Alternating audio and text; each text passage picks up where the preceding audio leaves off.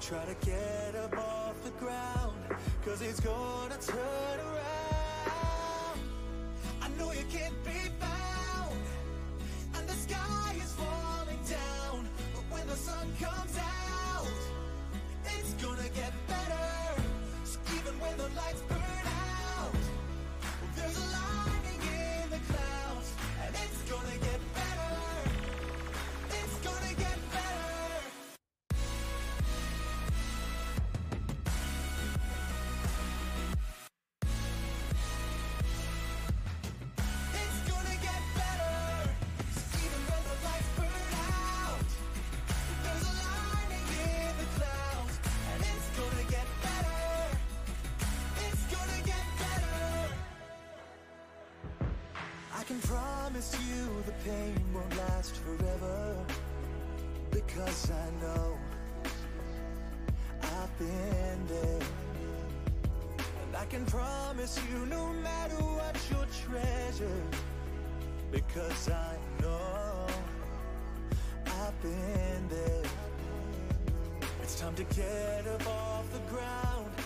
let's go.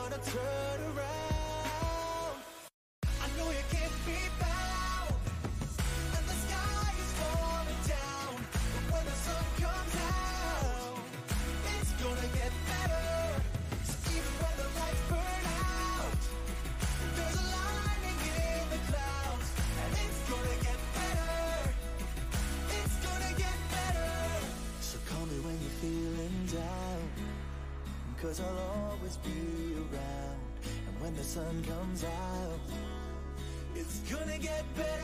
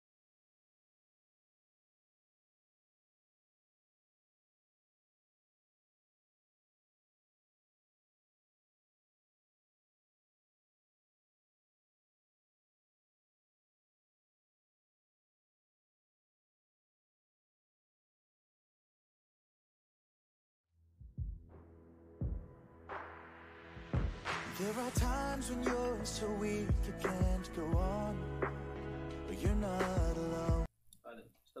Vinheta. Que maravilha, estamos ao vivo.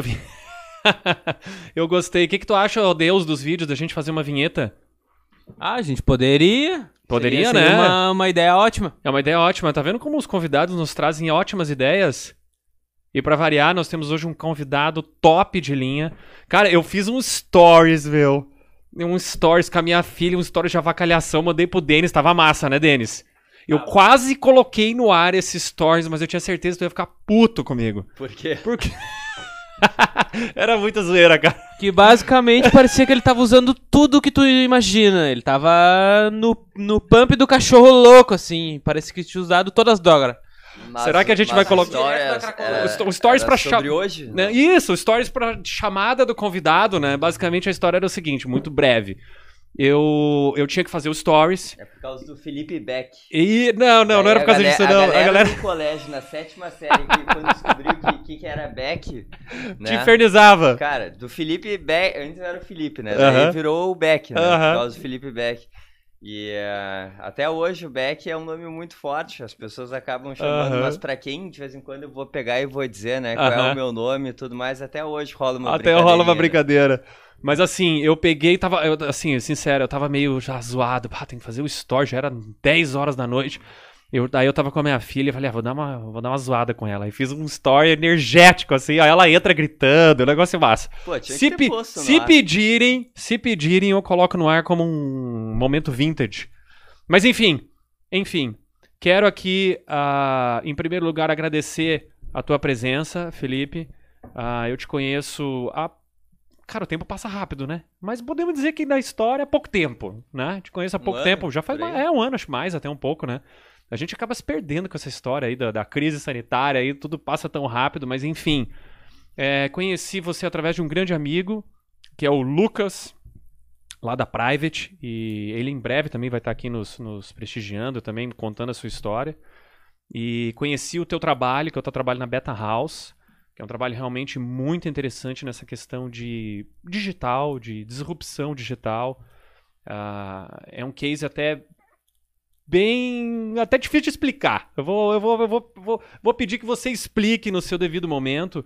Mas vamos contar um pouco da tua história, como é que você começou, como é que você chegou aonde você está agora, que é um, um promotor desse, dessa evolução digital, uma pessoa que trabalha com tantas empresas, que lidera tantos projetos e cases muito importantes nessa questão de, evolu de revolução digital, de evolução digital, enfim. Manda! Muito obrigado, obrigado pelo convite, obrigado pelo apoio aqui, é fantástico. Esse lugar aqui é realmente diferente. Quando uma vez tu me contou o que, que tu tava montando, eu Palavras, confesso que eu não visualizei nada disso palavras não descrevem, né? aqui. Não descrevem. Isso aqui quando entra assim, não que eu já tinha, né, tu já tinha visto, mas tu, tu entra aqui é realmente um negócio Aham. meio diferente. E, e muito bacana, né? Nada como a gente pensar em coisas diferentes e Uhum. executar coisas diferentes.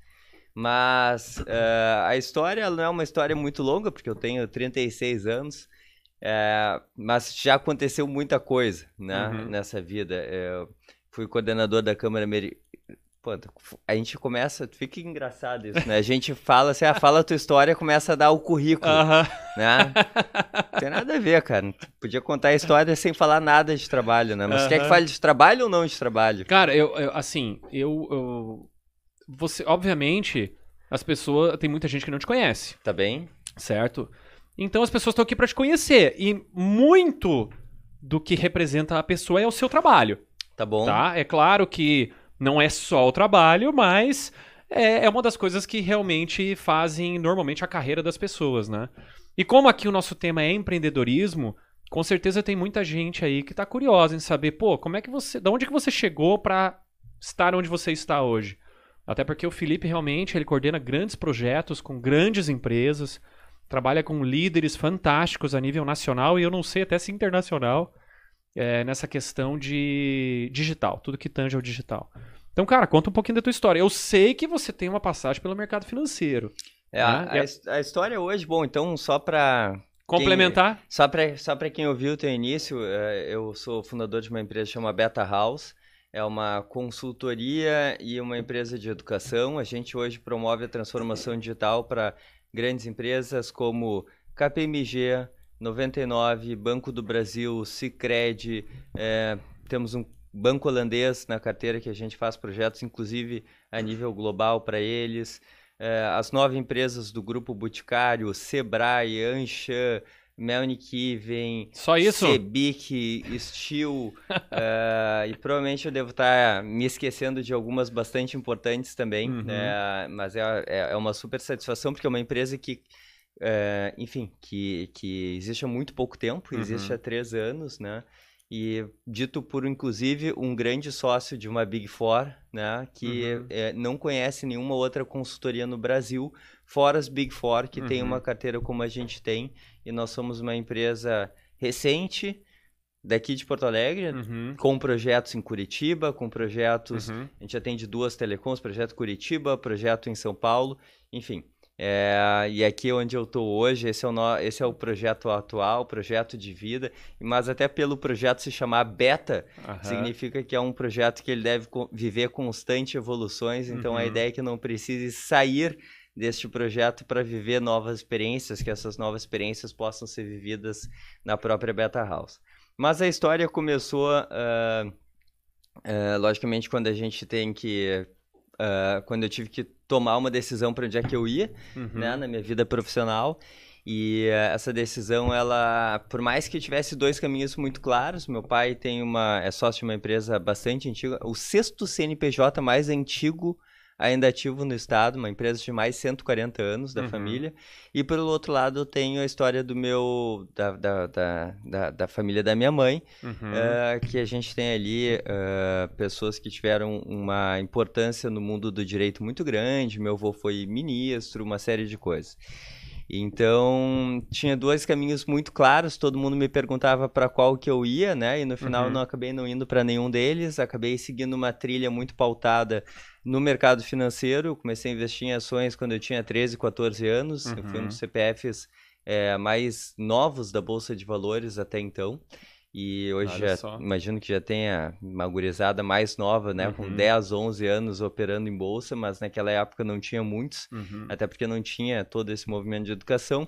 Passei a fazer parte da XP Investimentos. Uhum. Lá nós. O que, que você fazia lá, meu? Eu. Tu conhece empresa pequena? Faz de tudo, né?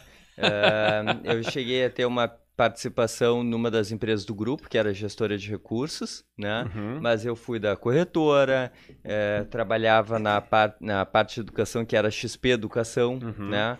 Eh, participava de reuniões estratégicas, né? Eu, eu gostava muito, isso é interessante, porque assim, por mais que na verdade eh, eu gostasse muito do bolsa, da- do mercado financeiro, e foi isso que me levou ao mundo dos investimentos, o que eu mais gostava lá era realmente a parte da estratégia dos negócios, a velocidade como as coisas avançavam, o Uhum. brilho no olho daquela gurizada que a gente olhava para um Itaú e realmente dizia, cara, a gente vai passar esses caras. Uhum. Nós éramos uma empresa. Primeira vez que eu entrei na XP, tá? Uhum. É, foi super interessante. O Marcelo Maisonave me convidou, era coordenador comercial da Câmara Americana de, Conver- Uhum. Câmara Americana de Comércio, que tem um puta de um programa de Uhum. trainee.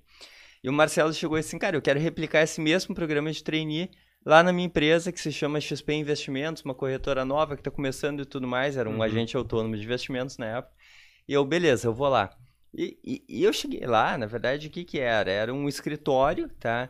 Onde tinha, onde tinha acontecido uma lan house. A lan Uhum. house tinha quebrado, tinha ficado o espaço, os computadores. Lá se começou uma empresa de investimentos. Um monte de monitor de tubo. Um monte de monitor de tubo, também da Lan House, né? Falando em monitor de tubo, naquela época tinha um, a TV, agora ela fica aqui fixada, mas era uma TV de tubo também, Aham. que tinha um suporte grande, não sei se você te lembra. Sim. Embaixo desse suporte de ferro, pra galera mais nova que tá Ficava ouvindo, o nem- nem videocassete, o que ficava? Ficava o videocassete, né? Quando não tinha o videocassete, ficava a net, que era uma caixinha Aham. grande. Aham. Aquela net, aquela Bloomberg que passava naquela TVzinha, não tinha a tal da caixinha embaixo. E eu não sei se aquilo lá, até hoje eu não sei, um dia eu tenho que perguntar ali pros gurias se era um, um, um- um ponto extra do dentista que ficava do lado, ou era o... o Pagava uns pila ou- pro vizinho. ou um net, netcat, né? O, um gatonete. o, o gato net. Não, de fato ali, cara, era o, o inicinho da XP Investimentos, devia ter seis, oito pessoas naquele lugar. Aliás, diz que o cavalo encilhado passa uma vez só na vida, né? Aham. Na minha já passaram duas. Olha só. E como eu não montei nenhum, eu tô ainda Tá ainda tem... treinando, né? A primeira vez foi quando me convidaram, o Marcelo Mais Nave me convidou para ser sócio da XP Investimentos Uhum, e nesse primeiro convite a XP era realmente muito pequena uhum. e a gente não avançou na conversa, até porque eu fiquei super receioso de entrar, Uhum. eu estava no processo seletivo da PwC, a maior Uhum. empresa de auditoria do mundo e tudo Uhum. mais, onde eu acabei entrando, mas é, ele chegou a suscitar em me, me dar uma participação que era relevante, né? Aham. E que se olha os múltiplos de onde o negócio chegou antes, ou Aham. chegou hoje, ou nem precisei de tanto, cara, era, era uma, uma, uma fatia, enfim, que ia ser muito expressiva para qualquer pessoa do mundo hoje em dia, né? É, e a outra foi quando eu fui um dos primeiros investidores de Bitcoin do Brasil também, né? Eu cheguei a Olha comprar só. e negociar, acho que era 2013, se eu não me engano, é, Bitcoins a 5 dólares e vendia no outro dia a 8 com Uhum. 60% de lucro, achando que estava fazendo o melhor Grande, né? negócio possível, né? Quem imaginava que o Bitcoin ia estar aquela mesma moeda que eu negociava ali a, a 5 dólares ia chegar a 350 mil reais, que Pois nem eu chegou tenho- esse ano. Eu tenho um conhecido que comprou a 12 dólares e segurou até hoje. E eles sabem onde é que estão os Bitcoins? Porque esse é um problema, né? Muita gente acaba, perdendo os perdendo, Bitcoins. né? perdendo o acesso, né? Acaba não. É, não, mas esse que daí eu acho que sabe, sim. Sabe, Exatamente. Sabe, ele comprou 10. Comprou 10. Comprou 10. Pagou 12 dólares na época. É, eu negociava muito, eu não tenho nem esse histórico hoje em dia, Uhum. né? Até porque Você comprava e vendia, fazia day trade, tipo é, day na, trade, na verdade, dizer, foi super negociava. interessante. Tem um cara que se chama Fernando Urich, tá? O Fernando, ele é ah, da Escola Austríaca de Investimentos. Ele Uhum. foi depois o primeiro cara que escreveu sobre Bitcoin e blockchain em língua portuguesa. Ele também foi o cara que, ah, que, que foi, eu não sei se o CEO, mas o COO, enfim, da XDEX, que era corretora de cripto da XP Investimentos. Eu já vou falar desse nome, tá? O Fernando é um cara fantástico, um cara para trazer aqui, tá? Se quiser, posso te conectar com ele, mas o Fernando, ele, ele era Por meu- favor, pode. ele vir. era meu cliente na XP Investimentos Uhum. e um dia ele pegou e me ligou. Olha essa história. Uhum. E disse assim, cara, já ouviu falar em Bitcoin? Naquela época, é, o Face tinha um, um API, um joguinho Uhum. de- dentro que se chamava Farmville. Lembro, Tu te aham, lembra lembro. O? Denis lembra aqui também, ó. Muito joguei. Muito jogou. Eu nunca joguei, mas quando ele me perguntou se eu conhecia Bitcoin, eu achava que era moedinha pra comprar cerquinha, boizinho, etc, no joguinho do Farmville. Que e dei essa resposta pra ele e falou assim, cara, eu acho que não. Porque eu acabei de vir de uma palestra da Escola Austríaca de Investimentos, né? Eh, e eh, me parece que é algo completamente diferente. E aí a gente foi pra internet, não tinha muita coisa, principalmente em português. E como naquela época ainda era uma coisa muito técnica, né? Dos, Uhum. dos cyber revolucionários e tudo Blockchain, mais. explicando a blockchain, aquela coisa toda. Exatamente. A principal fonte de informação que a gente encontrou, tá? E que acabou norteando o que a gente sabia Uhum. durante algum tempo, era uma super interessante que saiu uma, uma notícia sobre criptomoedas e Uhum. bitcoins. E ali a gente negociou e eu fico pensando, né? Puxa, se eu tivesse esquecido de vender algumas daquelas 100, 200, 300, 500 bitcoins que de vez em quando eu Nossa tinha de um Senhora, dia para o outro, é, imagina, né? Faz um Aham. cálculozinho aí também. Então são dois cavalos encilhados, né? Uma bela participação da XP Investimentos e é, tu tive a oportunidade ali de, de, mi- de minerar Uhum. e de eh, comprar e vender Bitcoin nos seus primórdios sem ter ideia de que ia chegar onde chegou. Né? Mas cá entre nós, né? Isso é uma demonstração clara que você tá na vanguarda. Né? Você pode não ter subido em cima do cavalo, mas que você passou a mão na crina dele, você passou. É, eu acho que as, as oportunidades elas aparecem pra gente, mas também a gente tem a capacidade de criar as oportunidades. né? Perfeito, Quando eu claro. saí da XP, daí só acabando a história rapidinho, É, eu, eu acabei montando um escritório junto com outros sócios da XP, Uhum. né? E a partir daí, em pouquíssimo tempo, a gente virou um dos principais escritórios da rede. Uhum. Surgiu a oportunidade de fazer uma troca de ações com uma corretora de Santa Catarina que queria nos comprar. No final, eh, eu queria fazer o negócio, meus sócios não, e eles acabaram Uhum. adquirindo a minha parte. o que fez com que muito cedo eu tivesse um primeiro exit, né? Uma Uhum. primeira venda de uma participação que rendeu algum dinheiro. Uhum. E eu tava feliz na vida pela minha saída, mas o que vinha adiante eu tava zero preparado, Olha né? Eu não tinha desenhado. E, e Você teve o feeling de que era hora de sair, e mas sem saber pra que caminho seguir. não foi bem o feeling, tá? Na verdade, o que aconteceu é que a gente ficou muito hypado. A nossa empresa ela ficou muito ah, atrativa, Uhum. né, para o mercado. A gente acabou sendo considerado, nós, nós éramos considerados a terceira melhor assessoria de investimentos do Brasil. Olha só. sendo uma empresa pequena. Então, quer dizer, a gente passou a ter um valor para empresas nos adquirirem Uhum. absolutamente fantástico, né? Até pelo, pelo nome, ou de, vamos dizer assim, pelo. Por esse próprio feedback. Isso aí não deixa de ser um selo de qualidade, né? Exatamente. Uhum. E, enfim, e quem, quem tivesse nos adquirindo ia levar para casa, né, quatro ex-XP com, com a possibilidade de, de dar tração, né, ao seu Uhum, negócio uhum. com as cabeças que, na verdade, estavam fazendo com que a XP crescesse tanto e tão rápido, principalmente com a estratégia de educação e outras ideias que aconteciam Uhum. e eram executados ali. E dentro desse contexto, ah, eu acabei passando um período de. Que daí, quando tu Sabático? tem um pouquinho de. Não, sabático. né? Todo cara que tá meio desempregado e tudo Ele dá mais. esse nome diz chique, ele diz que é sabático. Diz que é sabático, né? Tudo mais. Na verdade, não. Na verdade, foi um perrengue mesmo, porque eu não. Tava ansioso por começar a trabalhar, via todos meus amigos bombando. E eu não. É muito ruim isso quando tu não Uhum. planeja, porque no final das contas tu pensa assim, cara, vou no Zafari agora às três da tarde de bermuda. Uhum. Tu sente vergonha disso, tu não Sim. consegue. Eu deixava pra ir no Zafari às sete da noite de camisa social Uhum. pra ninguém me ver, né? E essa Uhum. ansiedade fez com que eu acabasse fazendo alguns negócios ruins de compra de empresas e tudo mais, que Uhum. acabaram sendo, como meu pai gosta de dizer, um MBA pra mim, né? Por mais que o MBA É um aprendizado. é um MBA sem o campo, Sem- sem as colegas, sem, o, sem os colegas, e sem, a- vaselina. Sem, cara, é exatamente. Mas, mas realmente ensina muito, né? Mas no final das contas, acabei eh, indo passar um período no Vale do Silício. No Vale do Silício aconteceram várias coisas super interessantes. Que legal, tá, mas assim, ah, do tipo assim, ah, não, você decidiu daí então, você começou a olhar pra esse lado de tecnologia, comecei, começou a ver uma aderência que você gostaria de talvez participar desse ambiente, falou, ah, não, agora vou dar um tempo lá, vou, vou conhecer, vou viajar, então foi um...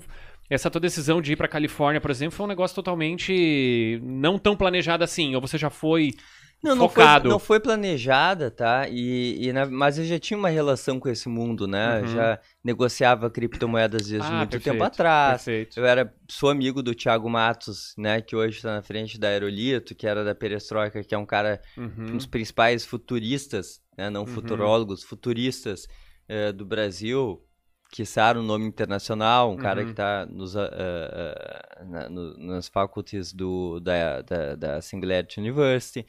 Eh, e, e, enfim, eu tinha uma série de questões que já me conectavam a esse mundo da inovação, esse mundo de startups, esse O- mundo O próprio de... mundo financeiro puxa um pouco isso, né? Porque assim, na época que eu também eu operei durante muito tempo, fui operador de bolsa, fui agente autônomo, gostava desse ambiente, né? Cara, a gente lidava com muita tecnologia, a gente lidava com muita programação, muita atualização. E o mercado financeiro ele é muito dinâmico, né? Ele está sempre criando novos produtos. Eu acho que essa pegada de digitalização que esse setor passou, ele tracionou, deve ter tracionado você para esse caminho de ir para o digital também e trazer e pensar em outras tecnologias, né? Eu me lembro que eu te contei, né, que eu comecei na bolsa muito cedo, com 13, Uhum. 14 anos, e eu me lembro de um momento em que eu tinha lá umas açõezinhas da Gerdau, umas coisas assim que, que eu não sabia nem de fato o que que era, e eu ah, morei em Boston e, puxa, brasileiro vai para os Estados Unidos para aprender a falar inglês e Uhum. melhorar seu inglês, enfim, né? Primeiro brasileiro que vê vira melhor amigo só fala português o tempo todo. Daí eu fui na casa desse brasileiro e ele tava cheio de monitor lá. Eu falei, cara, o que tá fazendo? Ele falou assim, Uhum. bah, eu, tô- eu opero na Bolsa de Chicago, né? Eu opero, Uhum. opero commodities. Commodities. E eu falei, caramba, cara, aquele monte de monitor. E foi, e foi um negócio meio, meio sexy, assim, meio Aham. atrativo, né? Aquele monte de tela. Eu achei ele, pô, um cara muito importante. Ele falou assim, aqui tá a Bolsa da Ásia, aqui tá a Bolsa dos Estados Unidos, aqui estão commodities, aqui eu opero futuro, aqui eu olho pra índice. E eu achei aquele, né, aquele negócio, né, de, de Quem que não se encantou com Wall Street, né? Com o Puxa filme Wall Street, vida. né? Puxa vida, então logicamente teve, né? E eu cheguei a trabalhar com muito monitor eu, eh, durante pouco tempo. eh, eu acabei trabalhando numa mesa de operações em que eu tinha 16 monitores, né? Eu tinha uma cabine com 16 monitores na minha frente, quatro e quatro de Uhum. cima eram até eh, inclinados, né? Uhum. O que é muito bacana, mas também, cara, é um nível de estresse, é um nível Tremendo, de, é. De que no final eh, Uhum. não era exatamente a minha história, né? Tanto que quando per- me perguntou o que que eu na- sobre a XP, na verdade eu gostava muito mais da questão da estratégia, do negócio estar Uhum. crescendo Uhum. e até correlacionando a essa última pergunta, né, da minha conexão para chegar no Vale do Silício da Vida, pô, a gente estava criando um negócio disruptivo e a gente tinha certeza disso, Uhum. que era a revolução eh, do mercado financeiro através da educação, né? Uhum. E foi, né? Tanto que a Uhum. XP se tornou o que é hoje, não só pela educação, mas eh, com certeza o primeiro grande trampolim foi esse, depois ter sido vira- eh, ter virado uma plataforma de investimentos e tudo Uhum. mais. Mas aí tem muita história para contar, né? De certeza. erros, acertos Com e tudo mais, certeza. porque quando bota a gente muito nova, com muita energia, Uhum. lidando inclusive com muito capital, Uhum. cara, a chance de ter história para contar é muito grande, né? É, eu, eu, vamos dizer assim, vivi esse crescimento da XP como espectador de fora, como cliente. E eu noto que realmente os caras foram extremamente hábeis e muito exitosos em ah, subir os degraus necessários e ter performance nesse degrau, sabe? Então, assim, ah, eles fizeram tais atos que levaram eles a certo nível, depois aquilo ali ah, permitiu que eles fossem a outro nível, até depois, futuramente, a, a aquisição ou fusão com uma corretora. Isso daí levar, fez ele, fizeram eles jogar um outro nível de jogo. Então, nesse sentido, eu acho que. Eu acho, e até, até eu faço esse comentário porque é, um, é a forma hoje como eu interpreto os negócios, sabe? Você tem um objetivo lá na frente, mas aquele objetivo ele não é uma linha reta, né? Você Uhum. tem que determinar o que, que você tem que fazer agora, atingir aquele objetivo, e daqui a um pouco, aquilo que você está fazendo agora, num primeiro olhar, não tem tanta a ver com o teu objetivo final. Sabe? Muitas vezes até é difícil de explicar isso, né? Olha, mas o que eu tô fazendo aqui agora é importante porque lá na frente vai se encaixar. Então, essa, essa visão que eu acredito que o, o pessoal da XP foi muito exitosa e toda, todas as grandes empresas também que cresceram exponencialmente, o pessoal foi capaz de tentar experimentar e é, pivotar, né? Agora é uma palavra acho que muito comum no, no jargão de mercado. E, cara, foi surpreendente ver, porque nós acompanhamos, né? Não deixamos de acompanhar, eu como cliente, você lá dentro. E deve ter sido algo realmente muito encantador, né? Muito legal. Sabe que eu passei um período na China, deve fazer uns três anos, fiquei uns 40 dias na China, Uhum. se não me engano. E foi muito bacana. Fui eu, eh, tinha mais pessoas, mas na- tava eu, Marcelo Maisonave, que é, Uhum. foi o cofundador da XP junto com o Benchmall, Uhum. e o Rodrigo, que foi o cara que. O, o empreendedor do mercado Bitcoin, que é a maior plataforma de criptos do Brasil. né? Fizeram A uma captação agora, né? Fizeram Brasil. uma captação gigante agora, não fizeram? Nem tô sabendo. Fizeram, fizeram. Dá uma olhada. Mas não quero te interromper. Segue lá, segue lá. Depois descobre pra Pesquisa nós aí pra nós, Denis. É o uma- Mercado Bitcoin. É Mercado Bitcoin, né? Mercado Bitcoin. é. Mercado Bitcoin. Põe aí captação Mercado Bitcoin. Tenho quase certeza. Coisa de semanas atrás aí. Acho que até virou unicórnio. Vamos ver. Mas. É unicórnio? Acho que não, mas vamos ver. De qualquer forma, é. o Que que eu tava... Bom, China. a gente tava lá e- Uhum. e, e uma hora a gente tava jantando e tudo mais, bebendo, e eu perguntei pro Marcelo assim, Marcelo, se tu pudesse voltar uma coisa que tu. Né, na, na história de tudo Uhum. que a gente viveu no XP e tudo mais, o que, que tu voltaria? Ele olhou pra mim assim, cara, eu teria pensado cinco segundos a mais antes de ter tomado cada decisão que eu tomei lá. Uhum. Porque era um nível tão frenético, né? Eram tantas questões que estavam vindo em pauta. O pessoal tá absolutamente pouco, inclusive, preparado para aquela Uhum. quantidade de, eh, de, de, de decisões muito importantes que envolvia muitos fatores em muito Uhum. pouco tempo, né? Uhum. E, eh, e, logicamente, algumas questões aí que a gente, só com um pouquinho de cabelo branco, e que a gente acaba tendo um pouco de mais maturidade, né, pra, Perfeito. pra tocar. Aham. Descobriu, aí Descobriu? o mercado Bitcoin, não? É, mas quando ele descobrir, ele nos Acho avisa. Não? Não sei. Hum... Eu depois eu acho, eu te passo, não tem Tá problema bom, nenhum. Vamos ver, vamos Mas ver se beleza. é fake news ou se é verdadeiro Não, eu, eu, eu, eu, Sim, tô te passando essa informação de ouvido, tá? Eu, Tá. Que eu saiba, houve uma captação de uma corretora brasileira de Bitcoin. E eu Tá. acho que a maior é eles, né? Então eu eu penso que foi alguma coisa assim. Mas enfim, foi pra China. E aí, como é que foi lá? Qual foi a experiência da China? Porque você não ficou pouco tempo lá, não, né? É, e, e foi um período, eu tinha ido três vezes pro Vale do Silício no ano anterior, né? E Uhum. eu tava muito explorando essa nova economia, esse mundo de, de startups e revoluções tecnológicas, revoluções sociais. E a China é um bicho maluco, né? A China Uhum. é, principalmente quando a gente fala de nova economia, a gente olha os números e a gente começa a olhar alguns fatores. Ontem mesmo eu tava numa aula da, da Dom Cabral. Uhum.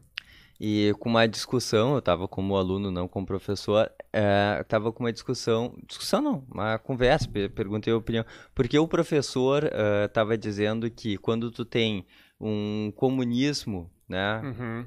que daí eh, acho que a China não dá para se colocar aqui, né, não, eh, mas enfim, como, como, como, como algo padrão assim do que, que Uhum. seria um comunismo, mas de qualquer forma que aquilo seria ruim para inovação, né? E o que eu vi lá, na verdade, foi o extremo oposto, né? Uhum. Eh, eu vi, por exemplo, um país que há quatro anos atrás já tinha 220 milhões de câmeras com reconhecimento facial, Uhum. 220 milhões de Uhum. câmeras com reconhecimento facial, cuja inteligência artificial era capaz, eh, naquele, naquele momento, de identificar um chinês, Uhum. um chinês, tá? Que é tudo meio parecidinho, com 80% de acuracidade em até 5 minutos Uhum. tá? O de localizar um chinês, qualquer pessoa, ah, em pouquíssimo tempo, em 5, Uhum. 10 minutos, Uhum. na China inteira, Uhum. tá? Eh, eu vi um país, eu vi, eu vi eh, dro- drones, eu- quan- quando eu tava no Vale do Silício, eu ouvia assim, ah, um dia a Amazon vai entregar livro por drone, né? Eu achava, pô, esse negócio vai ser muito maluco. Cheguei lá, tava, tava, tinha uma. Até tem isso aqui, eu mostro muito nas palestras que eu dou e tudo mais. Tinha um. um assim como tem dos L pontos. Os L pontos, assim como os helicópteros têm os L pontos, os drones têm os drone points, né? Que Uhum. são aqueles mo- locais onde os drones param para fazer uma, um delivery. Tinha uma Starbucks lá, tá? Com eh, 15 ou 20 drones, todos os drones autônomos, Uhum. tá?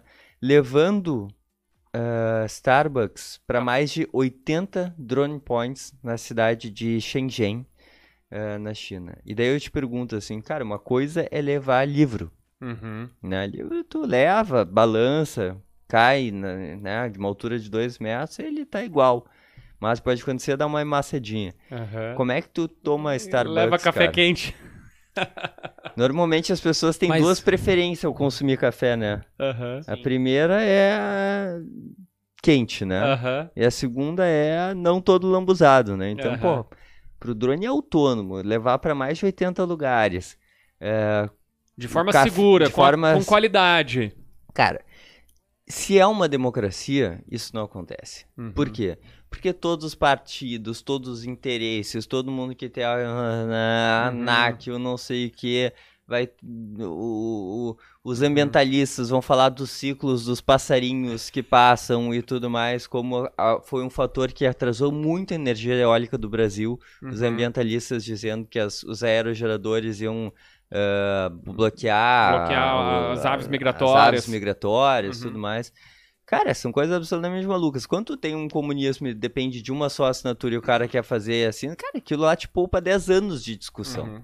Né? Então, assim, eu não tô aqui defendendo em absoluto, pelo Uhum. contrário, né? Um, um regime totalitarista. Uhum. É, é, é um absurdo, na minha opinião, uma pessoa como Xi Jinping, que é né, Uhum. presidente, enfim, número um de um país com Uhum. 1,5 bi de pessoas, é, ter uma caneta tão forte. A China é comandada pelo PCC, que é o Partido, Comunista, Chinês, Uhum.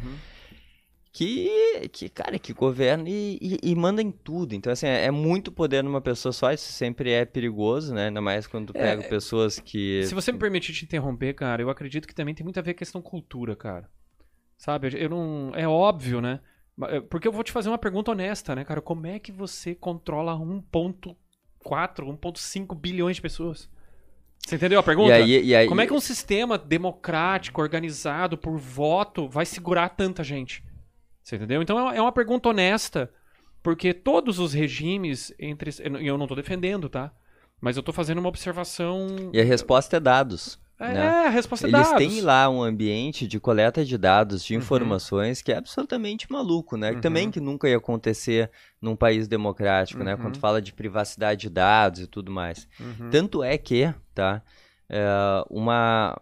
Olha só esse dado, tá? E Uhum. aí mostra como daqui a pouco um regime mais totalitário pode ser pró-inovação, e essa era a discussão que eu estava tendo com o professor ontem, que aliás, Uhum. cara, absolutamente fantástico, mil vezes mais culto que eu, Uhum. mas com uma opinião que, na verdade, o comunismo atrapalhava a inovação. É... Onde é que eu ia chegar? Ah, dados, Não, tá. dados, Dados. É, tem uma startup. A, a China tem duas grandes empresas, né? Uhum. Que é a Alibaba e Tencent, né? Uhum. É, Alibaba e, e a Tencent é do We- WeChat, né? Que é Uhum. aquela, que é aquele ah, super app, né? Que Uhum. faz tudo pelo, por aquele app. Tu imagina que eles lançaram, tá? Pela, pela Alibaba, uma startup de crédito Uhum. chamada Ant Financial, Uhum. tá?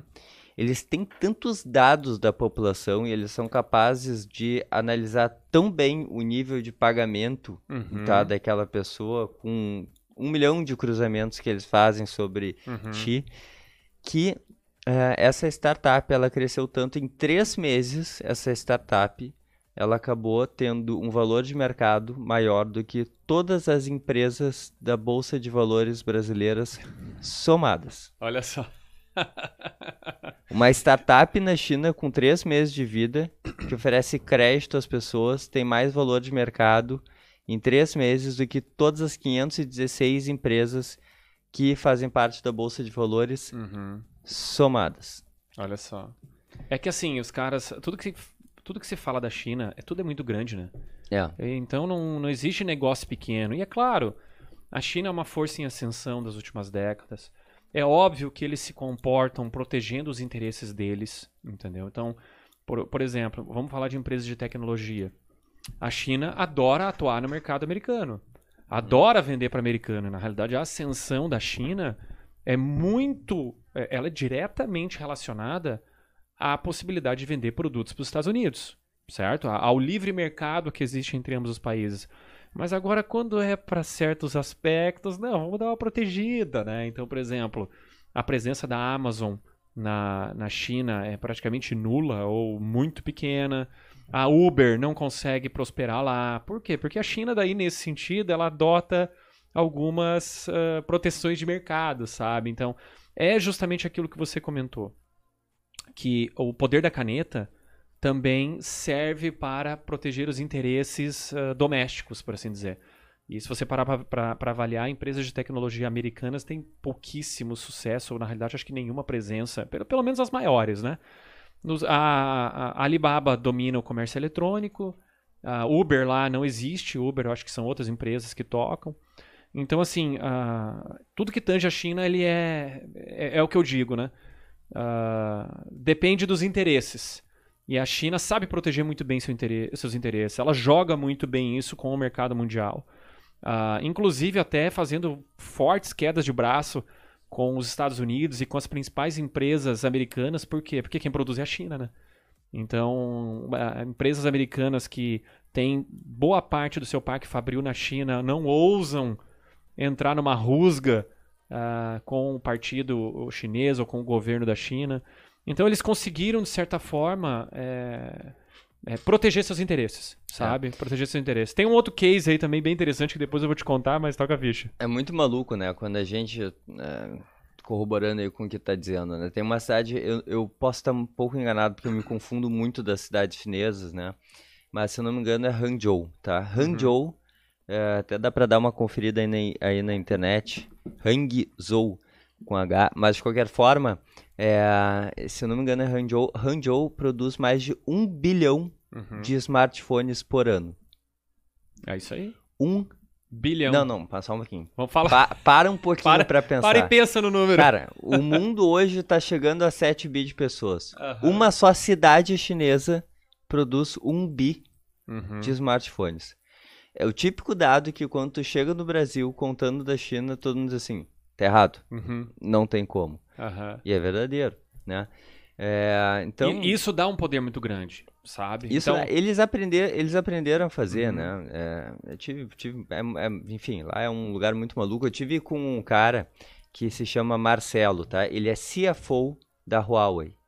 A uhum. última coisa que eu podia imaginar que a Huawei teria um CFO Aham. chamado Marcelo da Barra da Tijuca do Rio de Janeiro, Carioca. tá? Carioca da Gema. O cara nos recebeu lá e tudo mais, eh, e, e, eh, e a gente ficou conversando. Meu pai estava nessa viagem também, a gente acabou passando umas duas, três horas juntas lá na sede da Huawei. A gente teve a possibilidade de conhecer tipo um galpão, um lugar que fazia uma emulação do que, que seria o mundo com o 5G operando a toda potência, que é um mundo absolutamente maluco. Uhum. E quando a gente pensa de carro autônomo, é o mínimo, assim, Uhum. muda modelos escolares, muda eh, dados, muda eh, relação com o que tu tá assistindo. É- é- a- as possibilidades do 5G, elas são absolutamente absurdas, é impensável, tá? É, assim, mesmo com a melhor sessão de brainstorming do Uhum. mundo, com a mais maluca ideação, é, a gente não consegue chegar no que aquele galpão lá me mostrou. Perfeito, mas assim, ah, dá um exemplo do que, que o 5G vai impactar no mundo. Algo que seja tangível e, e compreensível. É, vamos lá. É, a gente tá falando de home office e tudo Uhum. mais, né? Como é que seria o home office com o 5G, então? Seria um home office em que tu estaria na, mes na, tua, na tua mesa, Uhum. tá? De, de casa, com talvez um óculos de realida- realidade virtual, com todas as pessoas como se fossem. Como é que chama? É, quando aparece tipo um avatar. Tipo um assim, avatar, um- uhum. um- Mas é, tu coloca um óculos de realidade virtual e tudo mais, e tá todo mundo no mesmo ambiente sem estar, né? Uhum. Ou então uma incapacidade de tu entender se aquele professor que tá te dando uma aula, me faltou a palavra agora, Uhum. é um professor ou é um Uma simulação. uma simulação, né? É, então esse É um passo pro Matrix, então. é exatamente isso. Sistemas de delivery completamente diferentes, Uhum. é, transferências de dados completamente diferentes, é, meios de pagamento funcionando é, a mil por hora, Uhum. é, hospitais tendo uma sistemática completamente diferente, porque tu tá na tua casa sentindo alguma coisa e o hospital já tá preparado porque tá cruzando dados e sabe que daqui a 21 horas tu vai ter alguma coisa e daí tu chega lá. É, é um nível de, de dados e de velocidade, etc., completamente difícil da gente entender hoje, né? Uhum. Assim como... Cara, pra, para pra pensar uma coisa, né? Esse dia eu estava falando com um amigo meu. A gente pega um, um celular, tá? Uhum. E liga para um do FaceTime ou do WhatsApp vídeo ali para um cara que tá na Austrália, tá? Algo que a gente faz assim, Eu cara, faço com frequência. com frequência, ou que Uhum. tá em qualquer lugar do mundo, ou que tá exatamente aqui na cadeira do lado. Pensa bem, Uhum. esse pontinho preto aqui, ele capta toda a imagem na organização correta, transforma isso em pixels na cela com uma logística absurda de cores e organização, Uhum. tá? Passa para algum chipzinho aqui que transmite isso aqui via ar, tá? Ou via ondas, na verdade, tá? Para uma antena que vai passar por um satélite que tem um milhão de outras conexões e videochamadas e chamadas e e-mails sendo feitos download, sites sendo acessados, Instagram sendo olhados, etc, etc, etc, que vai para outro satélite, para outro satélite, para outro satélite, que chega numa antena, que vai para outra antena, que vai para outra antena e que chega no celular de alguém. E esse cara ele vê exatamente, praticamente real time, com assim com menos de uma fração de segundo, né? Menos de um segundo de delay. Tudo isso que está acontecendo aqui exatamente igual, com a minha voz e a minha, e a minha tonalidade de voz exatamente igual. Se eu faço assim, o cara vai receber assim, Uhum. em completa sincronia com a minha voz, e os pixelzinhos se organizando e Uhum. mudando de cor. Cara, é muito maluco isso. Só isso é incrível. Só isso é, É, que um a gente fenômeno. é hoje, realmente- a gente hoje não para, porque é tão normal essas Uhum. coisas, né? Que a gente não para, cara, ouvir uma música, onde é que tá a tal da música? E tu olha assim, cara, a gente pega e ouve tudo dentro de, Uhum. né? E, e, e é muito maluco tu pensar que um Instagram, tá? É, é, a maneira que tu tá fazendo assim na velocidade que tá, tá organizando exatamente as fotos que tu tem que ver, por que que tu Uhum. tem que ver, de quem que tu tem que ver, e tu tá olhando o teu Instagram no lado e ele tá também vendo, te dando um feed completamente diferente, porque tu gosta de carro, ele gosta de moto, tu gosta de prédios, ele gosta de, sei lá, de saltar de bang jump, e cada um tá vendo uma coisa. E os aplicativos na China, inclusive, Uhum. estão tão avançados que não só os seus conteúdos eles estão sendo customizados, mas os próprios aplicativos, os próprios menus já estão sendo atualizados, né? Então, Uhum. se eu entro, por exemplo, no meu iFood chinês, e tu entra no teu iFood, a interface vai estar completamente diferente, vai ser outro aplicativo dependendo do teu gosto e do meu gosto, De acordo com o que eles identificaram como sendo a tua preferência. de acordo com que eles sabem tudo da minha vida, cara. Uhum. Tudo, tudo, tudo da minha vida. Cara, que fantástico, né? Realmente, o mundo ele tá evoluindo de uma maneira muito impressionante. As pessoas, elas, elas desconsideram isso, sabe? Eu acho que isso é um fenômeno muito normal. Uma vez eu vi uma charge que dizia o seguinte: se trouxesse um inglês de 1900 para uma cidade moderna, ele ia achar a cidade moderna maravilhosa. E muita gente aqui, por exemplo, reclama do trânsito, reclama da poluição, tal, tal, tal, tal, mas em 1900, meu amigo, primeiro lugar, 1900, vamos dizer 1850, vamos voltar um pouco antes. Primeiro lugar, todas as cidades eram fedidas a estrume, porque só se andava a cavalo, e o que mais tinha era cavalo morto e estrume em todas as ruas. Segundo lugar, se você acha que isso aqui é poluição, você não imagina como é que era em 1850, porque a única forma de aquecimento era por carvão e lenha. Então todas as casas queimavam lenha de uma maneira absurda. Lembra do Parque Farroupilha ali, quando tem a, a Semana Farroupilha? Era aquilo ali na cidade inteira o tempo inteiro. né? Então as pessoas com, com o passar dos anos... Higiene pessoal, medicamentos, Doenças, medicina, Tudo. acesso à informação, Uhum. acesso a notícias. Qualquer cidadão, tá, de classe eh, média baixa do mundo hoje Uhum. vive um milhão de vezes melhor do que a pessoa mais rica do mundo de 1850. Ah, com certeza. Com É, certeza. Devia ser o JP Morgan lá ou o Dale Carnegie. Mas, de qualquer forma, É. o Rockefeller, o Rockefeller, né? O Rockefeller é... Vanderbilt. O Rockefeller, sabe que o Rockefeller é o cara mais... é, se botar valor presente, né? Se ajustar pelos juros, Uhum. Mais o rico da história, né? é o cara mais rico da história, né? Uhum. O único cara que teria chegado a um trilhão de dólares, né? Uhum. Então, é ma- muito maluco. Segundo é, é JP Morgan, terceiro é o... É o Carnegie. aqui. É, o, O Dale Carnegie, Carnegie. o Carnegie. Então, assim, a gente tem hoje realmente um contexto de uma mudança de mundo que tá cada vez. O mundo tá vivendo mudanças cada vez mais velozes Uhum. e cada vez mais profundas. E daí cabe a nós, como pessoas e organizações, se adaptar a essas transformações, né? É justamente isso que a gente promove na Beta House, Uhum. né? É, é- é aumentar, é, que, que a gente chama de propósito, né? Uhum. Antes era missão, visão e valores, daqui a pouco é Golden Circle, é propósito, enfim. Uhum. tem- independente do que é, do, do rótulo disso, a Uhum. gente acredita que existe uma competência que todas as organizações precisam ter para se manterem competitivas dentro de um mundo em rápidas e profundas transformações é a capacidade de se adaptar. Uhum. né? Durante muito tempo, as empresas eh, buscaram ser grandes e ricas para se Uhum. manterem competitivas. Melhorias incrementais para fazer com que se tornasse o maior do setor. Hoje, tu Uhum. seguir fazendo in- eh, melhorias incrementais e crescer o teu negócio é o maior tiro no pé. Uhum. Porque daqui a pouco vem um novo entrante operando de uma forma completamente diferente Uhum. e daqui a pouco tu criou um Titanic cuja ve- velocidade de virar a rota Uhum. é absurdamente lenta.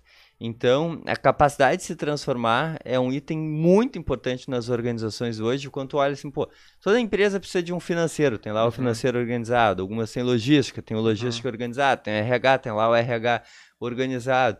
Mas todas elas precisam da, da capacidade de se transformar. E onde é que está essa capacidade de se transformar? Tá no RH, tá no marketing, tá no presidente, tá na diretoria. Onde, onde é que tá? Uhum. né? E é justamente isso que a gente quer trazer. A capacidade que a gente acredita que seja fundamental para uma empresa se manter competitiva com o passar do tempo dentro de um cenário de mudanças velozes, complexas e profundas, Uhum. né? Para dentro da realidade das organizações. É para isso que a Beta House existe. Cara, é muito interessante essa, essa solução, por assim dizer, Porque tem um velho ditado que diz o seguinte, né? As pessoas acabam fazendo aquilo que é urgente e não aquilo que é importante. Aí é muito fácil, dentro de uma empresa, dentro de uma organização, se perder nessas coisas urgentes. né? É o dia a dia, é fazer aquilo que tá certo, e se tá certo, o time que tá ganhando não se mexe. né? Então você tem vários. ah, acomodação. Porque, cara, quando você atinge um sucesso, eu, eu, eu sempre. Na época da bolsa eu falava isso, né? Quando a pessoa começa a operar, ela tem três problemas graves, né? Ela sabe pouco, tem pouco dinheiro e quer ganhar muito, né? E eu tinha muita pena quando o cara começava ganhando. Sabe? Que daí ele triplicava a aposta, vendia o carro, vendia a casa do pai, vendia tudo e ia pra cima e lá na frente acabava apanhando, né? Então acho que o problema ah, é muito relacionado à acomodação. Uhum. né? É, é muito relacionado a se deixar perder no dia a dia dos afazeres. Ah, e eu acredito que esse tipo de pensamento que é o que vocês promovem, ele tem que estar muito mais latente, né? Ele tem que estar muito mais vivo na, na, na cabeça das pessoas. Mas assim, é um exercício difícil, né? É, é o que a gente chama de anticorpos da inovação, né? Uhum. E aqui tu citaste três, se eu não me engano, né? Ah, A acomodação, que é um, tá? É, a gente tá ganhando até aqui fazendo o que faz, então Uhum. por que, que eu vou mudar? Um time que tá ganhando não, se mexe, mas daqui a pouco tem uma mudança brutal acontecendo nas tuas costas e tu não tá vendo, Uhum. né? É, a operação que engole, porque Uhum. todas as empresas elas operam com o mínimo de ativo para gerar o máximo de produção, né? Uhum. Seja de produto ou serviço. Então aí a gente tem um contexto de equilíbrio, né? eh, que acaba ficando as pessoas absolutamente sem tempo de fazer algo completo, algo novo. Eh, coisas que as empresas do Vale do Silício são as campeãs de nos dar lição, né? De como fazer diferente. Então, Perfeito. Eu tenho uma recomendação de livro pra você, cara, já que você Manda. falou isso. O nome é Mind Parasites Parasitas Mentais. Como certas ideias se alojam na cabeça da pessoa e tem uma aderência tão forte que quando você demonstra pra essa pessoa uma alternativa, automati- automaticamente anticorpos mentais surgem pra combater a tua sugestão.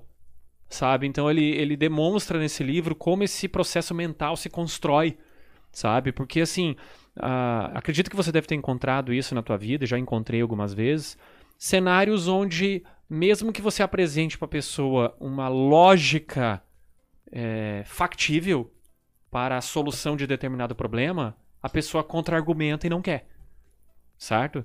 Então, seja lá quem for, seja numa relação de emprego, seja numa, seja numa relação profissional, seja numa relação familiar, e aí esse autor ele construiu, ele, ele dissecou esse processo mental e, e escreveu o livro chamado Mind Parasites. Então é a demonstração como certas ideias se fixam de uma maneira tão forte que elas se assemelham a um vírus. É muito interessante quando a gente estuda filosofia, é, que a gente percebe que algumas coisas são completamente inversas daquilo que a gente imagina, né? É, vou te dar um exemplo. A lógica e a razão resolve tudo, não? É, vou, eu vou- vou te dar um exemplo, né? Uma das coisas mais egoístas que existem é a amizade. Uhum. A amizade é algo que é, é feito para suprir necessidades nossas de compartilhamento, de conforto, Uhum. é, de estar com alguém e tudo mais. A amizade, é, o relacionamento entre as pessoas é algo muito egoísta, né? Uhum. E aqui outra questão, né? Tu sabe que um dos principais fatores, e parece contraditório, né? Dizer que amizade e relacionamento Uhum. é egoísta, mas um dos fatores também, que também parece muito contraditório, é a gente entender que a, a, a zona, não é a zona de conforto, mas a. que tu usaste o verbo agora, Sobre da gente ser. Da gente. eh, puxa vida. se acomodar. A gente ser acomodado Uhum. é um dos principais fatores da evolução humana. Pô, interessante. Explica isso aí. Porque no momento que eu sou acomodado, eu tento fazer tudo da maneira mais eficiente possível. E é a Uhum. eficiência que faz o mundo ir pra frente. Uhum. Né? Então, se eu. Mas você acha que esse é o motor? É o motor.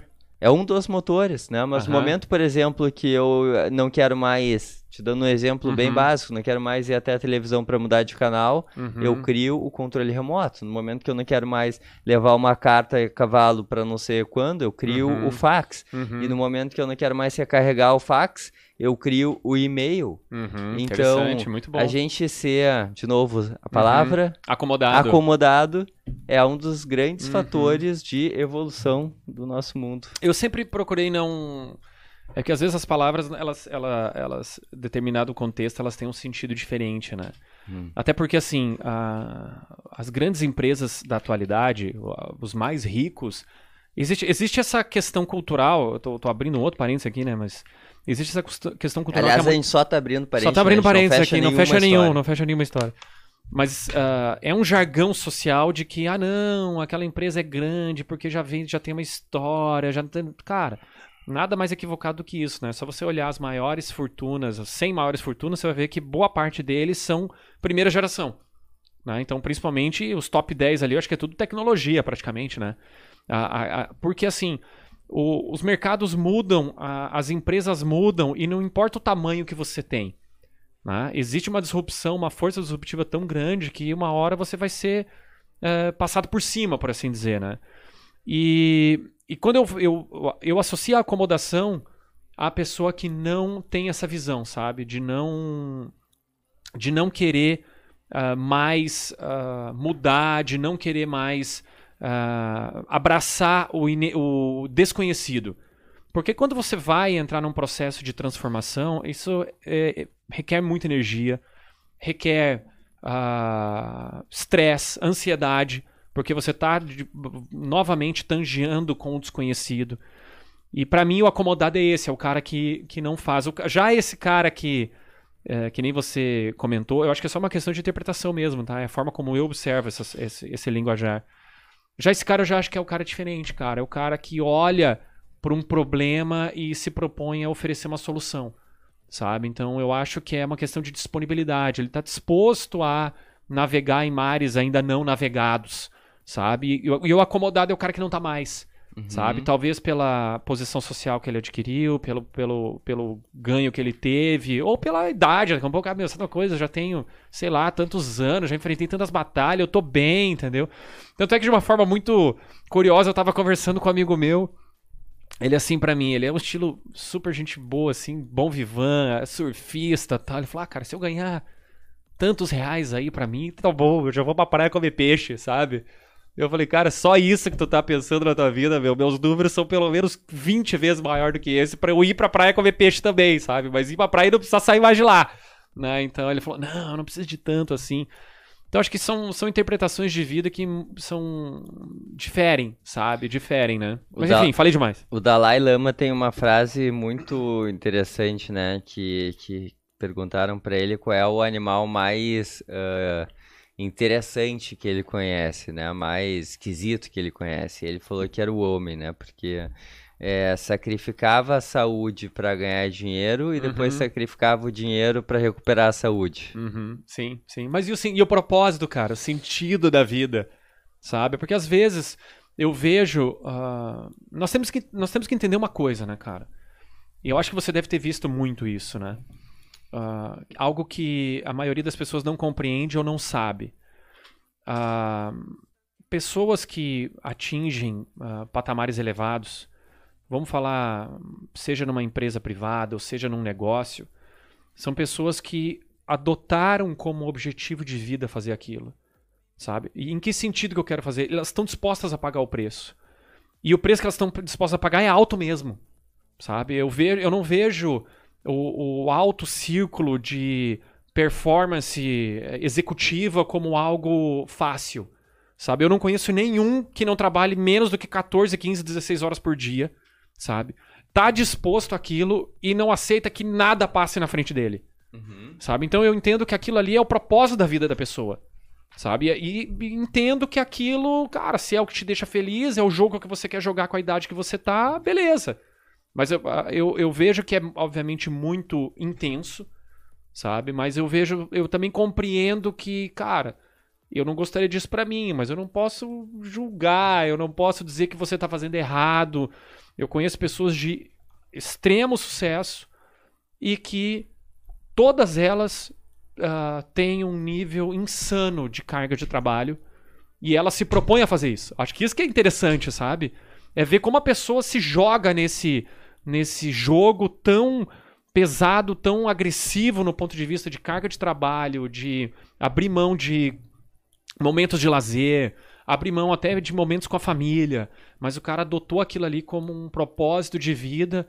E talvez eu observo da seguinte forma, pá, cara, talvez a vida tem que bater um pouco mais nele para ele, sabe, se acalmar, sabe? Então, uh, por isso que muitas vezes uh, em altos, altos cargos, uh, a gente nota que quem tá lá é aquele cara que tá disposto a entregar mais, sabe? Entregar mais, eu tô falando de vida mesmo, sabe? O cara tá disposto a trocar a vida dele por aquilo. E, e é muito. E por que, que eu faço esse comentário? Eu faço esse comentário porque às vezes, cara, não, não basta só ter uma ideia, trabalhar 8 horas por dia que você vai chegar naquele resultado. Porque muita gente que tá operando em alta performance, o cara tem um ponto de vista insano mesmo. Sabe? Então, eu noto dessa forma. E aí, daí é uma escolha. Sabe? Eu acredito que talvez na tua carreira você deve ter passado por momentos. Eu já passei por momentos assim de trabalhar 14, 15, 16 horas e chegar e falar assim, cara, agora não, bah, não, tá, não tá dando, não é isso que eu quero, eu vou diminuir. E vou pagar o preço por diminuir, sabe? Até porque também você vai aprendendo que muitas vezes o esforço não significa resultado. Você começa a trabalhar com muito mais inteligência. Eu acho que são as, as falhas da juventude também, né? Na juventude você comete muito esses erros, né? Achar que o tempo de trabalho vai te dar o resultado que você quer. Mas enfim, falei demais mais uma vez, né? Não, mas acho que tá totalmente. Você conhece alguém? Eu vou te fazer uma pergunta. Você conhece alguém que trabalha numa grande empresa, opera em alta performance, que o cara não é malucão? Sabe? O cara, assim, no sentido de o cara bota 12, 14, 16 horas de trabalho por dia, ele realmente se dedica àquilo, é um trator e vai pra cima. Eu não conheço ninguém. Cara que opera em alta performance, tá? Alta diretoria, conselho de empresa, CEO. Meu, os caras. Você pode achar que, ah, tá, ele tá das 6 da manhã às 10 da noite, ele tá on. Sabe? Pode ser um pouco menos on, um pouco mais on, mas ele tá on. Sabe? Então, não- eu, não, eu não conheço ninguém que não opera dessa forma. O cara que tá fazendo coisa relevante. Homem ou É, mulher? Eu, eu, eu acho que o que tá a questão aí é o que, é o que motiva ele a fazer isso, né? É. Daqui a pouco ele tá tá atrás do sonho dele, daqui a pouco ele tá alimentando a família dele, daqui a pouco ele tá pagando uma dívida eh, histórica que ele tem, daqui a pouco ele tá ah, atrás de um reconhecimento que para ele é muito importante e tudo mais. Então, eu acho que, na verdade, cada pessoa tem que buscar o seu equilíbrio, né? Quando a gente Uhum. fala que esse ah, é o propósito dele, ou pode ser também até por falta de propósito, o cara não sabe o que, Uhum. que é e por isso ele acaba entrando nessa ciranda, entrando Uhum. nesse, nesse status quo que todo mundo trabalha enlouquecidamente. É muito difícil a gente fazer num mundo como roda hoje, com mil propagandas, com bens de consumo absolutamente maravilhosos Uhum. a poucos cliques da gente, né? Com um mercado.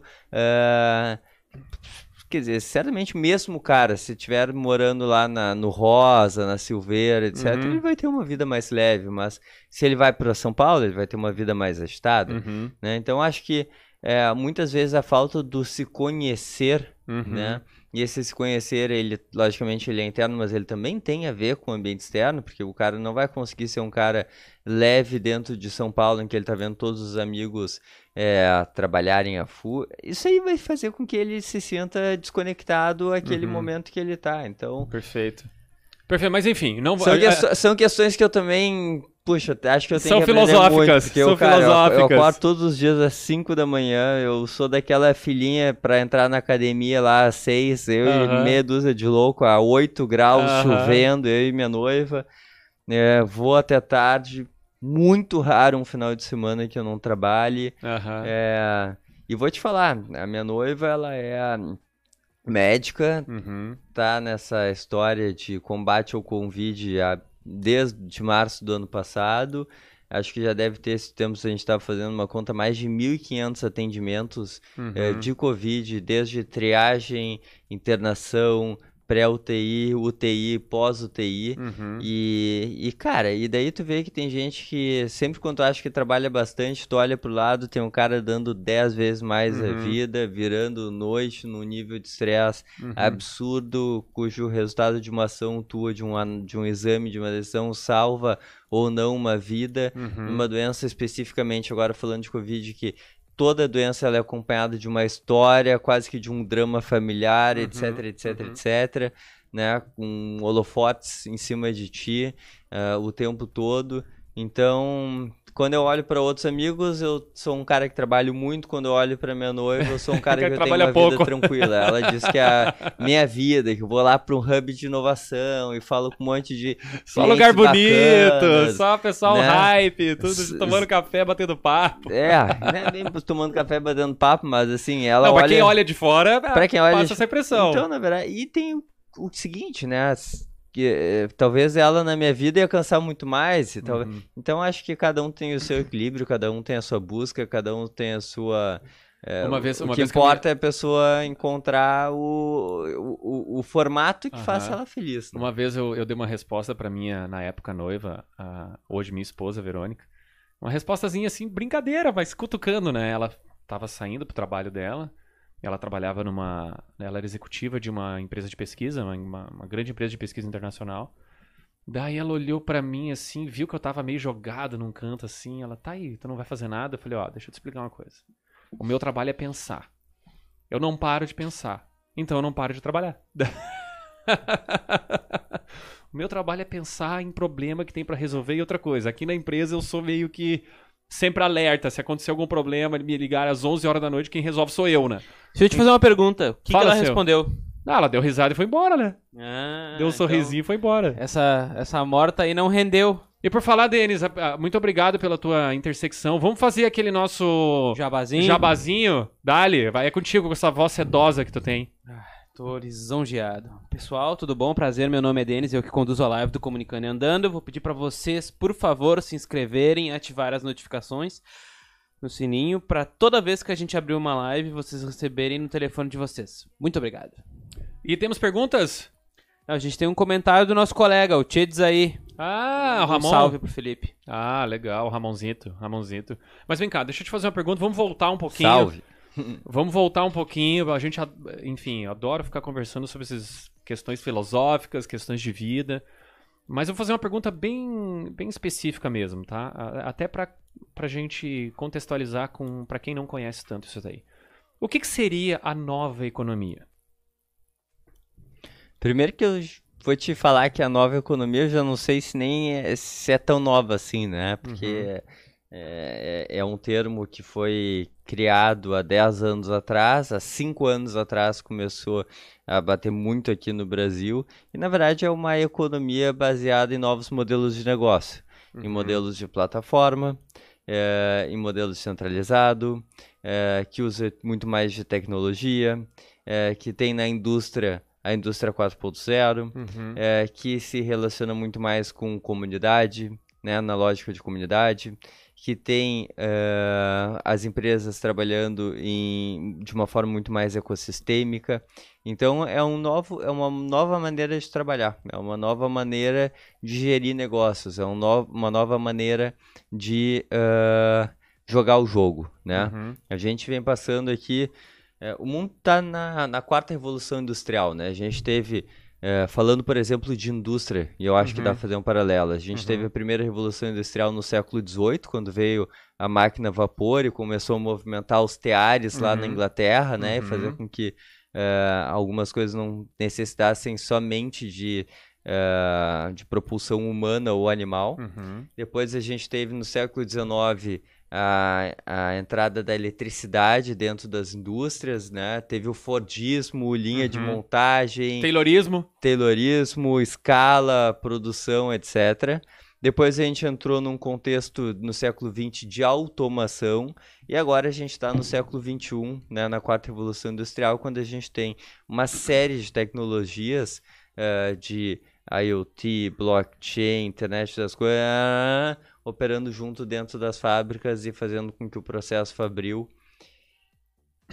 Aí é um troço interessante, né? As pessoas dizem que ah, a tecnologia está roubando o lugar dos humanos, né? Na verdade, eu acho que os humanos nunca deveriam ter feito o trabalho que a tecnologia poderia fazer, porque Uhum. o humano, quais são as principais capacidades? É a capacidade de, de negociar, de interagir, de, ah, de, de, de criar coisas novas, de se Uhum. relacionar. E quando tu pega um humano para fazer um trabalho repetitivo de 8 mil vezes por dia, fazer um trabalho. Cara, isso é o trabalho da máquina, né? Na Uhum. verdade, o humano que ocupou o lugar da máquina durante Uhum. esse tempo, e agora a máquina está ocupando um lugar que o humano nunca deveria ter feito, isso levando o humano para fazer Uhum. o seu próprio trabalho. E por mais que isso esteja acontecendo, a gente tem, claro que o contexto de pandemia atrapalhou um pouco essa visão, mas por mais que o mundo esteja eh, no menor, no nível mais alto de tecnologia que já houve, até Uhum. a pandemia a gente tinha a menor escala de desemprego da história da humanidade. Então, o que Uhum. mostra que, na verdade, quanto mais a gente tira os humanos dos trabalhos das máquinas, Uhum. né, e não vice-versa, a gente, na verdade, começa a criar mais valor para os negócios, o que Uhum. faz com que o nível de empregabilidade no mundo só aumente. Olha aí, que legal. Excelente, excelente. E assim, ah, que que você, quais são as tendências que você consegue identificar hum, mai- com mais assertividade? Quais são as tendências do digital e da tecnologia? É, eu- te- tem um conceito da Gartner que eu gosto muito, que é do Total Experience, né? A gente vive na economia da experiência e a ideia é o seguinte, quanto mais é, eu deixo, eu, eu- Porque o que que acontece? Quando eu tenho um colaborador, tá, é, na minha empresa, eu estou, na verdade, comprando o tempo dele, né? Uhum. Muitas vezes é um cara que ele tem. Já fez o intercâmbio, fala duas, três línguas, é, tem diversos conhecimentos, faz cursos diversos, tem alguns hobbies, etc. Eu vou lá e coloco ele numa caixinha para fazer um re- processo repetitivo e consigo extrair 10, 15% do valor que de fato aquele cara tem. Uhum. Então eu tenho uma perda de 85% da capacidade de entrega daquele cara, porque na verdade eu limitei o trabalho dele e aquelas Uhum. tarefas X que ele pode fazer, tá?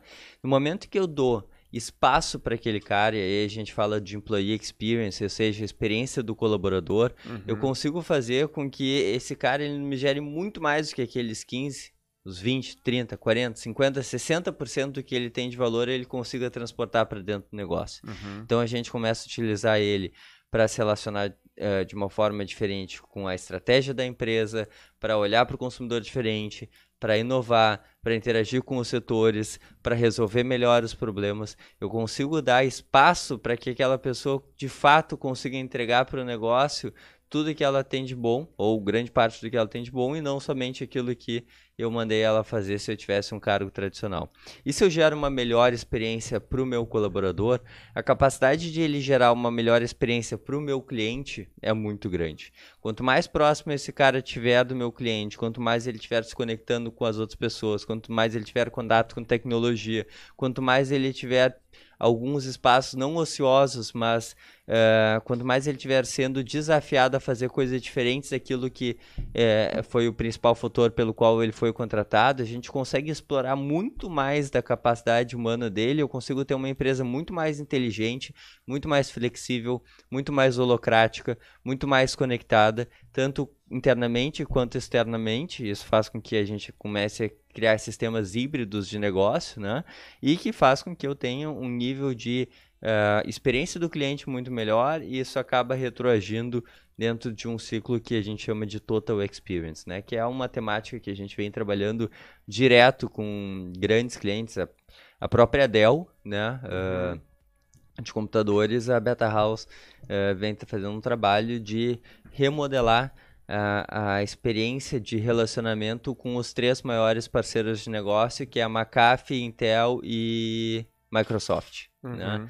Por quê? Porque a gente entendendo que essa relação diferente vai gerar produtos completamente diferentes, os usuários vão ser eh, eh, impactados de uma forma completamente diferente, vai gerar novos insights para esses caras trabalharem junto, e aí a gente vai ter um ciclo de inovação muito mais veloz e gerando mais eh, valor, logicamente, tanto para aquele colaborador que está tendo muito mais valor, muito mais entrega, muito mais felicidade no seu trabalho, quanto pelo usuário que está recebendo o usufruto de toda essa inovação, essa liberdade, esse, esse movimento que a empresa está fazendo. Ou né? seja, quanto melhor for o relacionamento entre esses parceiros internos, mais ah, frutífera vai ser ah, os, os, vamos dizer assim, as iniciativas que esses colaboradores vão ter.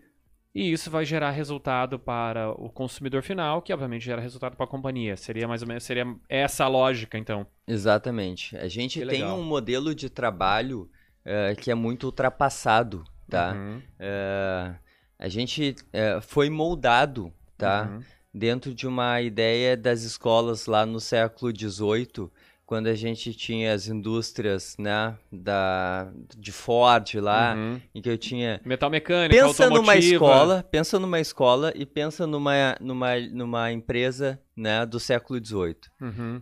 São ah, setores, né, salas de aula, tá, com pessoas uniformizadas, com ara, com apito para entrar, com apito para parar, com intervalo, com com apito para comer. Eh, com um líder na sala, que seria o chefe ou Uhum. o professor, fazendo atividades repetitivas, Uhum. tá? Eh, tendo avaliação periódica, a cada X tempo sendo promovido para outro lugar, né? Cada um na sua caixinha. Então a gente tem no modelo escolar, que até pouco tempo, ou que muitas escolas praticam hoje, o formato que foi desenhado para criar para criar colaboradores das indústrias do século XVIII. O que Uhum. acontece é que o mundo ele não não cabe mais isso. Então a Uhum. gente precisa mudar esse modelo de trabalho, né, que é oriundo do modelo escolar para fazer com que as pessoas trabalhem com muito mais protagonismo e não baseado num formato de repetição, repetição, repetição, que era o que precisava há 300 anos atrás. É, né? ou seja, as indústrias da época, que não deixa de ter sido esse o caminho, né? As indústrias da época demandavam esse perfil de colaborador e o sistema educacional se adaptou a essa realidade. Exatamente. Então, ou seja, a ideia é que ah, o sistema educacional atual necessita se adaptar a essa nova realidade. É isso, e esse é o grande projeto de futuro da Beta House, né? Ó, Hoje a gente. abrir um projeto de educação, então. Vocês são educação, você comentou no começo. É, nós temos, né? A gente vem trabalhando com educação desde quando a gente começou como empresa, mas a partir de movimentos que a gente andou fazendo, a gente vem trabalhando a, a educação no modelo mais experiencial e imersivo possível. A gente acabou recebendo aí os olhares de alguns grupos, de alguns investidores, então a gente vai ter no próximo semestre um movimento muito forte para que a gente consiga trazer as nossas ideias Uhum. né, a nível ah, a nível mundial, com mais escala, com mais impacto, Que legal. porém muito além de uma experiência de aprendizagem online, né? Eu acho que esse é o grande desafio ah, do mundo. Perguntou qual é a minha qual é a minha, minha visão e tudo mais. Eu falei do Total Experience, perguntar qual é o grande desafio do mundo para mim é trazer o nível de experiência que a gente tem no presencial para o online seja para trabalho, seja para educação, seja para assistir alguma coisa assim, né? É muito mais legal estar aqui Uhum. do que do que estar em casa numa tela desse tamanho ou desse Uhum, tamanho ou uhum. sei lá onde. Então, numa- assistindo um show, qualquer coisa parecida, no momento que a gente conseguir trans- eh, transportar para o online a experiência que o presencial gera, cara, Uhum. aí é um puta gol. Eu acho que essa é a grande disrupção que a primeira empresa que conseguir fazer isso, cara, é a, é a próxima Apple, é o próximo Google, é o próximo Mas já tem, cara, já tem o Elon Musk aí com aquele negócio dele de implantar chip na cabeça das pessoas, né? Acho que isso daí, é- daqui 200 anos, é bem provável que ah, o cotidiano dessas pessoas do futuro sejam nesse formato. Até porque, assim, ah, o Elon Musk, ele é o Einstein dos tempos modernos, do meu ponto de vista. Uhum. É um privilégio estarmos aqui, para mim é, é um privilégio estarmos neste plano terrestre, a- vendo o, o quanto ele está sendo disruptivo em diversas áreas, quanto ele está realmente mudando o jogo em diversas áreas, seja na parte de ah, aeroespacial, agora ele está com aquele projeto dele também da Star, Starlink, que ele vai prover internet no mundo inteiro. Ah, e ele também, obviamente, jogando esse jogo tão avançado que, o qual é o comentário dele, né? O comentário é, é o seguinte: nós temos uma, um déficit de capacidade de troca de informações quando a gente está utilizando os nossos olhos para olhar para uma tela e usando os dedos. A velocidade com que a gente consegue processar a informação é muito limitada por causa dessa necessidade de olhar é no momento que você visualiza, aquilo ali se transforma numa informação no teu cérebro, que aquilo ali gera impulsos elétricos para os teus dedos digitarem. E a digitação também demora tempo. Então, digamos assim, ah, você consegue gerar tantos bytes de informação por minuto por causa dessa ineficiência. Então a proposta dele é essa: vamos implantar um chip então, na tua cabeça. E aí tudo que você pensar automaticamente já se digitalizou. né? Então, Ah, eu não acredito, eu, eu, eu de fato acredito que isso vai acontecer no futuro, tá? Eu acredito que em breve as pessoas vão se propor a essa opção e que isso vai ser muito mais comum do que a gente imagina. Porque quem se propor inicialmente a fazer isso vai ter uma vantagem competitiva tremenda em relação aos outros. Você imagina você não precisar mais olhar para a tela, você não precisar interpretar uma imagem, você não precisar responder com os dedos, você não precisar olhar as perguntas, as várias e várias mensagens de WhatsApp que você tem para responder. Tudo isso você está fazendo direto com o teu pensamento, porque aquilo ali está direto no conectado no servidor, né? Que eu acho que é o, é o é o santo graal da comunicação, né? A gente brincava um pouco nisso. Essa é, a, essa é a famosa singularidade, né? É. Que é quando a gente não consegue mais distinguir o que, que é humano, o que, que é tecnologia. De certa forma, a gente está indo para isso, né? A gente está um, um mundo um, um pouco Black Mirror. Quando tu diz que tu tá sem bateria, é o teu celular que tá sem Aham. bateria, né? Aham. Mas se, pô, acaba a bateria do teu celular, tu perde teus contatos, perde tuas conexões, tu perde tuas memórias, tu Uhum. pega teu... Tu perde boa parte da tua vida, né? Tu Uhum. perde o teu celular, tu tá desesperado. Então, quer dizer, tu, sem o teu celular, tu não é o cara... Tu não é um cara completo, tu Você não tá pela metade, né? tu É, tá é. limitado, né? Uhum. Então, de certa forma, a gente já vive um pouco isso com esse bichinho aqui. Mas, é, realmente, eu acho que todas essas provocações, elas são importantes de serem feitas, se vão sair, não vão sair, se vão mudar, etc. É, eu não sei se eu gosto ou não, eu não sei. Mas eu acho que o fantástico é que tem um caras como ele, como eh, Richard Branson da Virgin e Uhum. tudo mais, desafiando o status quo, pensando diferente e tudo mais. Eu tive eh, participando de um processo que foi meio que o início da Beta House de transferência de tecnologia eh, da parte de, eh, do- de, de, anti, de antiabalo sísmico dos túneis da Hyperloop para uma Uhum. grande incorporadora brasileira, tá? Que queria se ter, que Uhum. queria, s- ah, enfim, aprender essa tecnologia e tive e fiz esse processo dentro da fábrica da Tesla. Uhum. Eh, nesse dia, inclusive, estava saindo da linha de montagem o terceiro Model 3 da Uhum. Tesla, né? Que é o carro, entre aspas, popular, o BMW Série 3, assim. E, ah, e, e, nossa, e olhar tudo aquilo que aquela empresa faz e da forma como faz e tudo mais é fantástico. Então, é muito bacana eh, ter pessoas assim questionando por que, que as coisas são nesse mundo. Por mais que eu vou te falar que tem muitas coisas que eh, são malefícios que vêm junto, né? A Uhum. também chega, ninguém mais aguenta olhar o celular, ninguém Uhum. mais aguenta fazer zoom, ninguém mais Uhum. aguenta uma porrada de coisas que acabam vindo embutidas, né, com todos esses avanços tecnológicos que estão presentes no nosso dia a dia. Quem é que é, eu tô indo agora tirar férias em, em, em Fernando de Noronha, fiquei sabendo que a internet é ruim lá. Puxa, vibrei, né? Porque Aham.